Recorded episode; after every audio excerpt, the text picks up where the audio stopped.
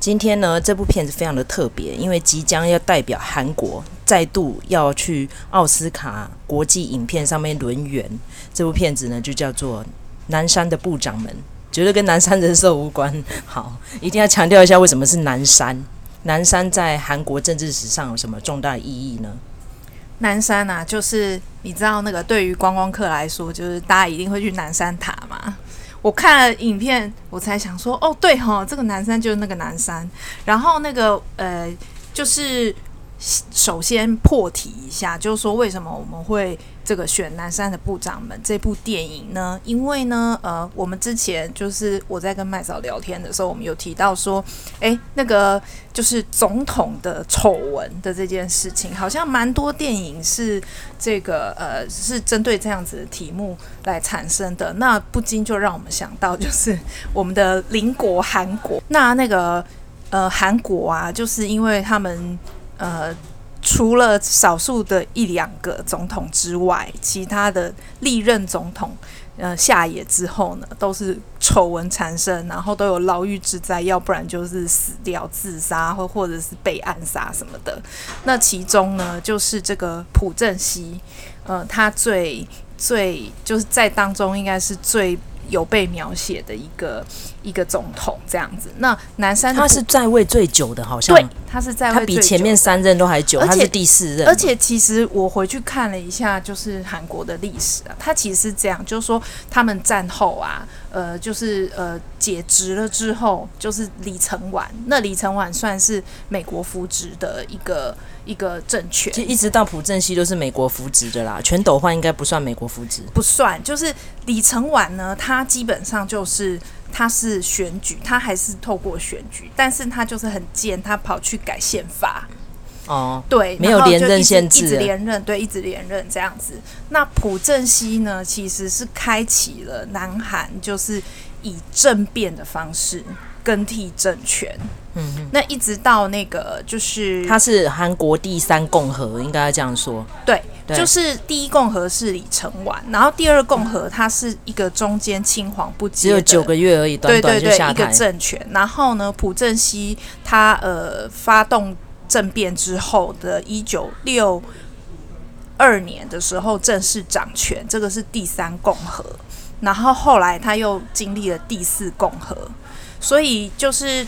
呃，他算是开启了军事政变这样子的路子。那到他的一九七九年遇刺身亡之后的全斗焕，其实也都是不是正常选举出来的。应该跟大家报告一下，在全斗焕之前，包含全斗焕都是军人政府，没错。全斗焕之后才不是这样。那个呃，他们第一个文人总统是金永三。对，那金永三其实我们待会可以讲，就是说他那时候是反对派的。他在这部片子里头其实有一个角色，嗯、那我们待会可以提到他。对，那呃，回头来讲说，为什么叫南山的部长们？这个呢，就是要话说朴正熙那个时候，呃，以军事发动政变之后，他做的第一件事情就是成立中央情报局。那这个中央情报局呢，就是呃，就像呃美国的中情局那样，嗯，CIA，CIA，然后他在前面，他在前面加了一个 K，就是 KCIA，哦，呃，那这个 KCIA 韩国的中央情报局就位于南山，就我们说南山塔的那个地方，嗯，那所以所谓的南山的部长们这一句话，就是在讲说中央情报局。呃，中央情报部的部长，对，嗯、那呃，所以其实南山的部长们这一部片子呢，就是李秉宪他所饰演的这个主角金圭平，他这是戏里的名字。那实际上的真实人物叫做金在圭。那这个人呢，其实就是当时韩国的情报部的部长，现任的。那他一开始的时候呢，就是要去拦截这个前任情报部长的这个大爆料，然后好不容易呢，好说歹说把他劝下来了。结果后来呢，呃，但他发现呢，这个呃，就就是这个前任情报部长就跟他讲了一件事情，他就说：“你知道有一个东西叫伊阿古。”他就说呢，这个朴正熙呢，就狡兔有三窟就对了，他其实不信任。不信任我，但是也也不信任你哦。你是现任的情报部的部长，那他其实有自己的一个秘密的人马，专门在帮他处理秘密资金的事情。对，所以他就是要提醒这个呃金龟平要小心朴正熙就对了。那所以自从他跟他讲了这件事情之后呢，这个金龟平就开始疑神疑鬼。然后他就发现说，呃，因为那个时候其实已经有那个呃呃民众的示威活动。那其实针对这个民众的示威活动，呃，朴正熙政府的态度就是说，那我就是镇压就好了，我就坦克开过去就好了啊。那其实，在这样子的呃高压的呃手法的这个意见，大多是他的那个警卫室长提出来的。就是朴正熙的警卫室长提出来的，他就觉得很吃味，然后呢，又觉得说这些手法实在是非常的野蛮，所以他就开始想说自己搞另外一番事业这样子。其实要强调一下，里面有蛮多影帝的，因为这几个影帝都非常的厉害。例如说，啊、我注意到就是扮演朴正熙的那个是李胜民，那李胜民就是之前最近作品就是叫做《明明会说话》。然后这个那时候对他印象是非常的搞笑悲蓝，然后他在这边就是非常的义正辞严演一个军事强人，让我觉得还蛮强的。然后再来就是刚刚有提到那个叛逃的哎部长，那那个是郭度元。大家如果有看韩国一个非常著名的烧脑电影叫做《哭声》，他就是里面那个悲情的警察爸爸这样。再加上呢，一定要提到超级厉害的李秉宪，因为李秉宪这次呢，他因为扮演这个呃。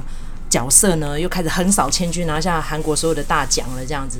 然后另外一个横扫千军的女演员呢，就是八二年生的那个金智英，好郑有美啦，郑有美，没有那个是翻译啦，不一样，对对对对，所以几乎只要是影帝影后，就这两个包办去了。其实因为我刚刚看到他那个提名名单，怎么又是全路演？好像每年都有他，因为他那个叫做什么，抓住最后一根稻草的野兽们。那个骗子也非常厉害，就是意外发现一笔钱，然后大家都为那个钱在勾心斗角，有点像是诶、现代版的显露物镜的感觉，谁碰到那笔钱谁就谁小。所以我觉得南山的部长们，大家可以去回顾一下，原来韩国是那么惨烈的啊、一个政权的。呃决斗，尤其是我们那时候正在讲说，可能就是因为青瓦台的风水很烂呐，所以几乎大家都是下场很凄惨。但是只有唯二两个人不凄惨，两个金就是金永三跟金大中。那他们那时候其实韩国是有三金的哈，第三金没有当总统啦，但是那时候都是呃算是民主派的，然后是反对党，都是反对朴正熙政权，所以他们那时候是前后任的总统。但这两个人是有善终，但当然还是有有一些什么收贿的小丑闻，没有造成他们，比如说像。卢武铉就要去自杀啦，或者是说，比如说像那个李明博，现在就是被起诉了嘛。那更不用讲朴正熙的女儿，那就超凄惨的。其实我觉得朴槿惠就应该只是蠢而已，但是你要说她有很大的必要嘛？但真的做的人不是她，是她的闺蜜，所以她应该算是就悲情吧。但是那时候她当年选上，大家也是蛮诧异的，尤其是像我们，我们就看到说哇，阴间不远，集权领袖的后代又可以当选，那想说哎。欸如果台北市又选出来某个姓蒋的，我 都觉得实在太可怕了。好，但是你要去想说，其实那时候朴正熙一个关键的重要角色是他稳定了韩国的经济，对，他在他是汉江经济奇迹，汉江奇迹。然后呢，他在位呢，就是从一九六二年正式掌权，然后到一九七九年。那其实是很就是就是在我们说在位最久这样子，而且那时候世界各国经济因为都在战后，所以大概六零年代到七零年代都是在起飞的状态。没错，对，那个同时间其实就是对应到台湾的话，就是蒋介石嘿，嘿的十大建设，因为那时候对。那时候我们的行政院长是蒋经国嘛，没错，然后那时候还有那个哎几个这种经济上面非常强的人谁啊？对，李国鼎这些啦，没错，对对对，对，嗯。好，那再回到我们电影本身，电影本身是在讲朴正熙遇刺前四十天的事情。那这四十天发生了非常多重要的大事，例如说，呃，两个部长的修台啦，这两个部长其实在政变的时候他们是患难真情的，而且呢，那时候叛逃的那位部长就是在讲郭度元扮演的那个角色，嘿，部长那些名名，本人的名字，不好意思，一定要跟。呃，听众朋友讲一下，因为他其实，在剧中的角色都有换过名字，但是因为那是韩文翻译的，所以我们就尽量还原那个声音。哦，名字听起来都差不多，大家知道是哪一位就好了。他这个呃前中情局的局长叫做朴永格，在戏里头的名字。那现实中呢叫做金炯旭。哦，金炯旭，对对。好，金炯旭呢，其实他现在的去向不明哦。但是后来在零五年的时候，有一位啊、呃，应该是。他他是被抓起来，是不是也是判国罪的？反正就是秘密证人。对对对对，然后他就是选择供出来说，他那时候就是被啊、呃、这个暗杀啊朴正熙的这个凶手，哈、哦，就是这个金部长派人下令去法国把他又又杀在法国的一个鸡舍里面，然后就绞碎了，所以尸体都找不到了。是他是零五年的时候才在回忆录讲这段。在电影里面呢，这一段非常的恐怖，我觉得是应该是全片的第一个高潮吧。因为那时候郭度元呢，他这个角色就是一开始傻乎乎的就去巴黎赌个博，摸个小牌，没有想到呢，诶，竟然转瞬之间就被绑架到车上去了。而且他还蛮勇猛的，他没有束手就擒，但是最后还是不幸在路上被劫杀了。所以这一段经历呢，后来在呃可以看得出来，嗯。李秉宪的这个角色就是暗杀总统的这个凶手，他非常的惊慌，最后也是很无奈，因为他知道他这个朋友已经很尽力了，都把回忆录原稿都交出来了，但是不知道为什么还是被出版了。我在想说，这个出版的人应该是谁啊？是不是总统故意的？因为他没有交代是谁把他出版的。对，然后总统就超火的一把他丢他脸上。因为其实啊，我们在这个戏的一开始就看到三股势力。好，一个是这个呃主角李秉宪、金在奎的这个角色，另外一个就是我们说那个警卫室长，哈，那呃他算是就是算是朴正熙的亲信，他的花啊，对。那另外其实还有一个看不到的，就是一开始那个前情报部长跟他讲的所谓的伊阿古，那在这个戏里头是都没有出现的。但是朴正熙就是除了警卫室长之外，他还有第三个。呃，消息来源就对了，所以呃，有没有可能是那个伊阿古做的呢？不得而知。那他其实我觉得他在暗示那伊阿古是全斗焕呢，因为全斗焕马上就可以去开那个金库，把钱都搬走了，对对对，所以有可能是他。嗯嗯，因为他也算是美国支持的啦。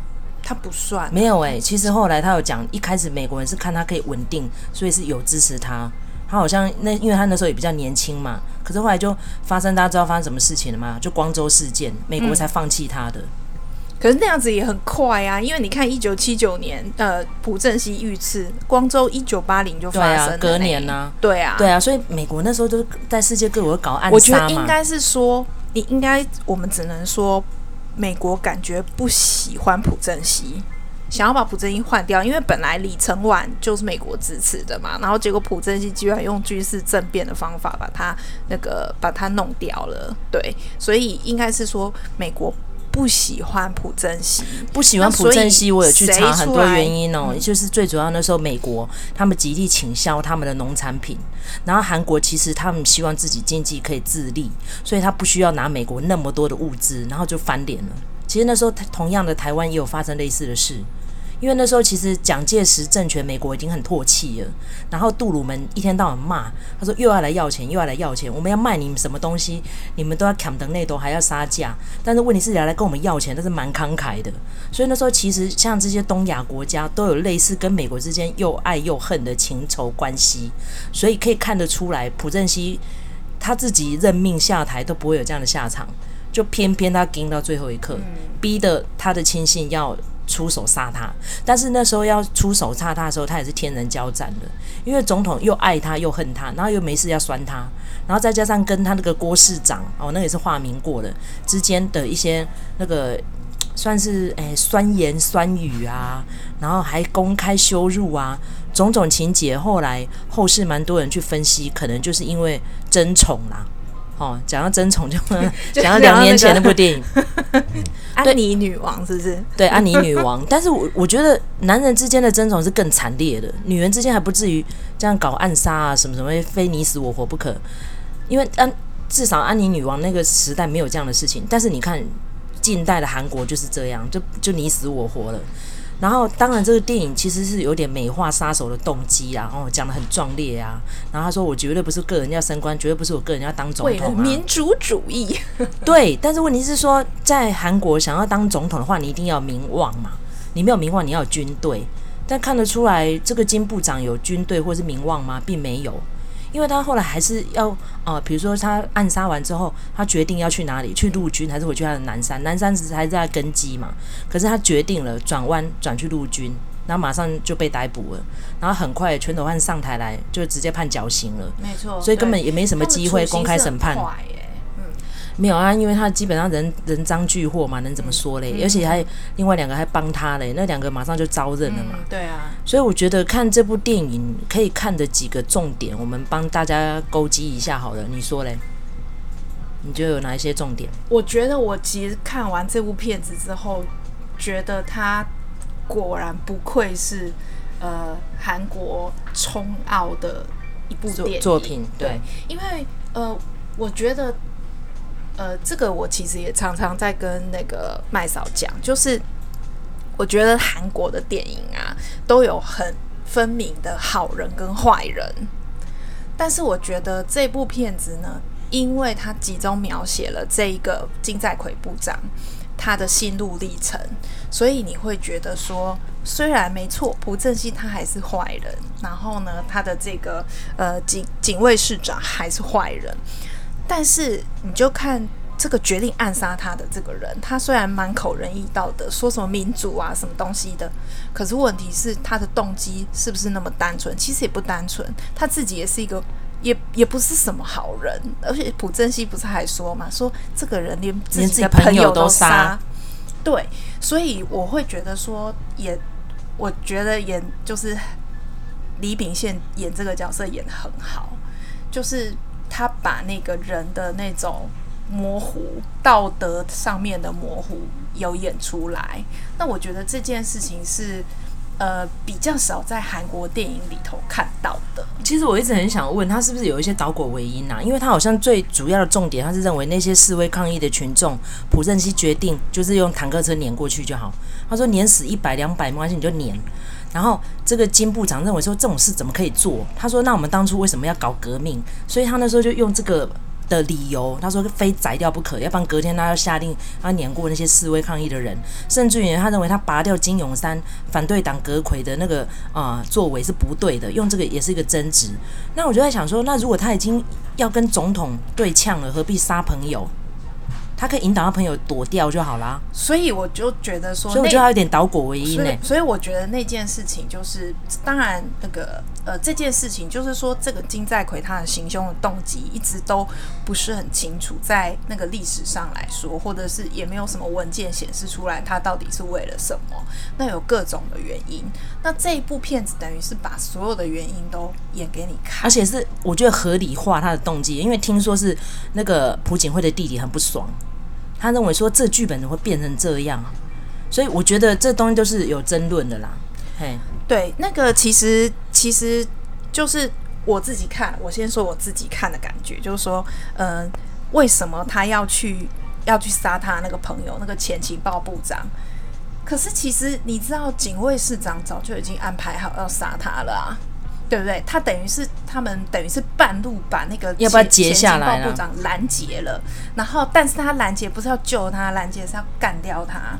那他本来是那个情前情报部长，就是很天真的以为说，哦，他要举事了，就是那个金在奎要举事了，所以呢，他是我们这边的人。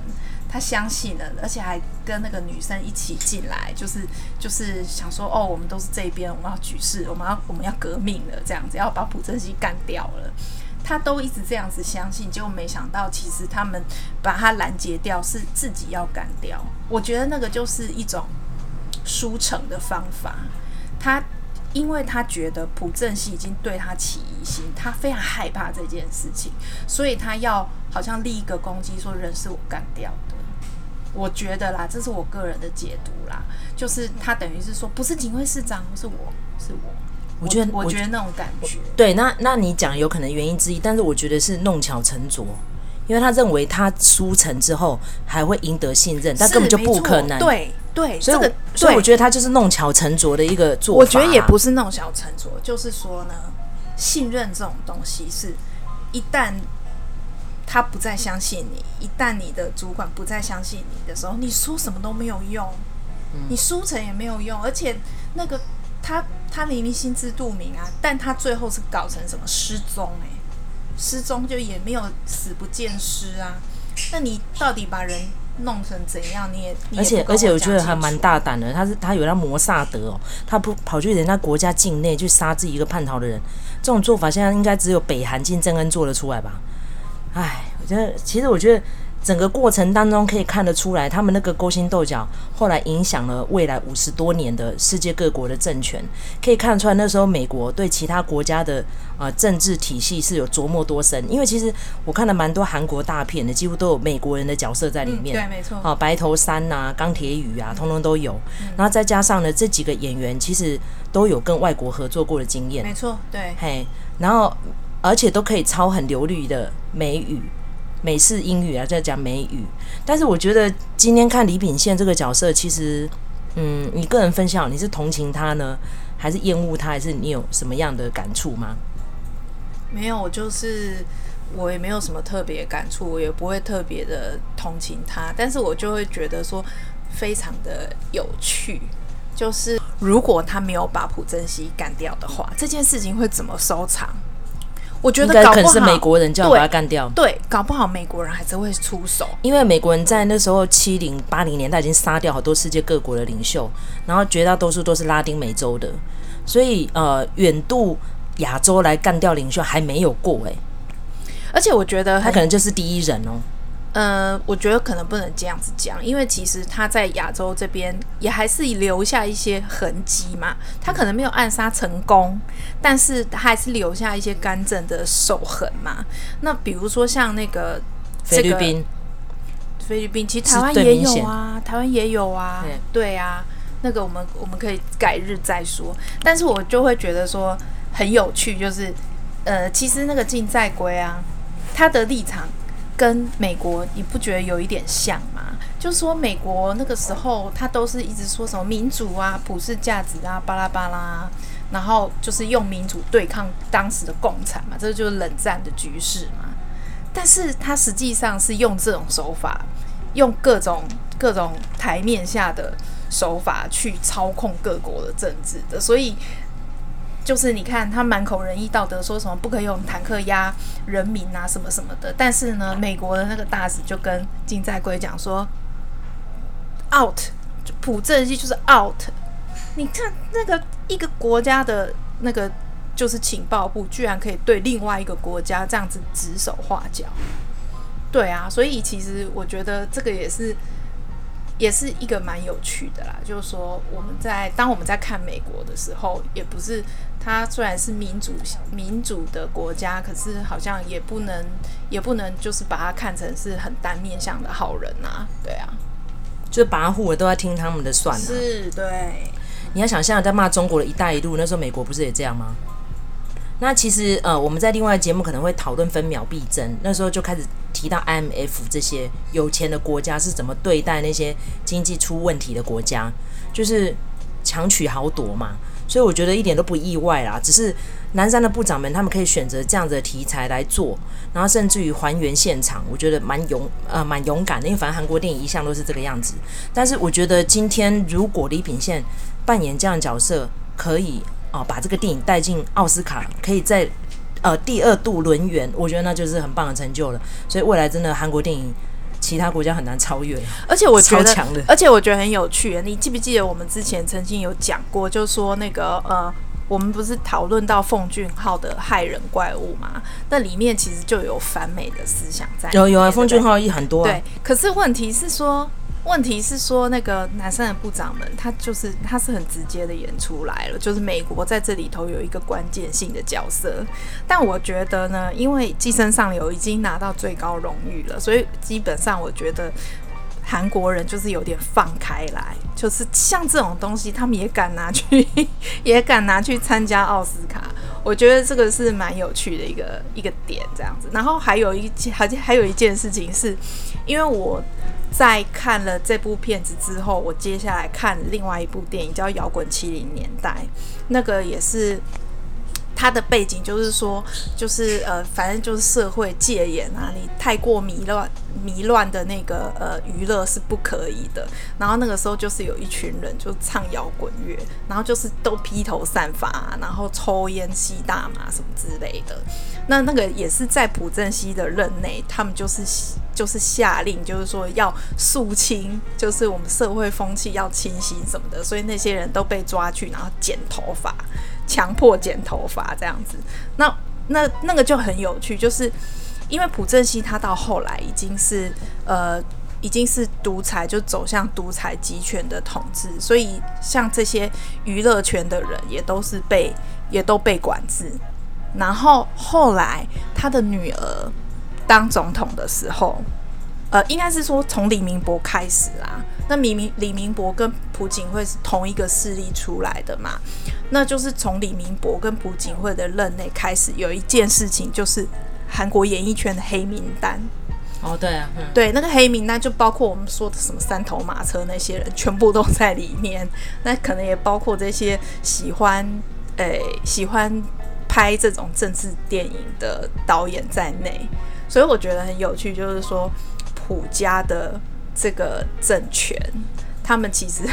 跟那个韩国的电影圈的这些人，这些创作的人，简直就是根本就天敌了。没错，他们就根本就对着干。我觉得这样很好啊，没问题啊。可是你要想说，跟他们对着干的这些人背后的钱都是拿财团的钱呢，所以到底是谁在跟谁对着干？今天如果没有这些政权支持，不会有财团那么嚣张。然后财团像三星这些在拿钱出来资助大家拍电影，你不觉得这好像你知道吗？这样的，哎，怎么讲？掐贵 K O 东啊，哈，好。那因为其实我们这一集呢，呃，素材蛮多的，我们就用这个。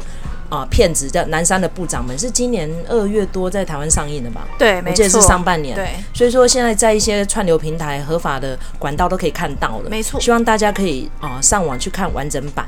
那再来也希望说他有斩获啦。那顺便大家就可以回顾一下后来啊，朴槿惠上台之后发生了那么多的事情，所以他才会半路给人家赶下台。尤其是我们那时候看的那个纪录片，就是在讲四月号。那呃，四月号在两年前有个剧情片叫《没有你的生日》，麦嫂。个人是看过的，甚至于啊，朴槿惠跟朴正熙他们父女之间对韩国社会造成多大的伤害。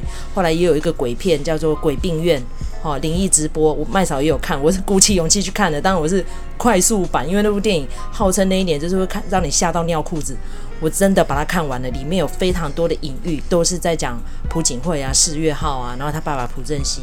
所以我觉得啊、呃，无论你喜不喜欢韩国这个国家，了不了解它的历史跟它的政治，都可以去看这部电影《南山的部长们》，真的是我觉得非常有价值，然后啊，呃、艺术成就很高的一部电影。那今天就是麦嫂俱乐部推荐给大家，好，我是麦嫂，我是卢卡，好，谢谢大家，我们下次见，拜拜。拜拜。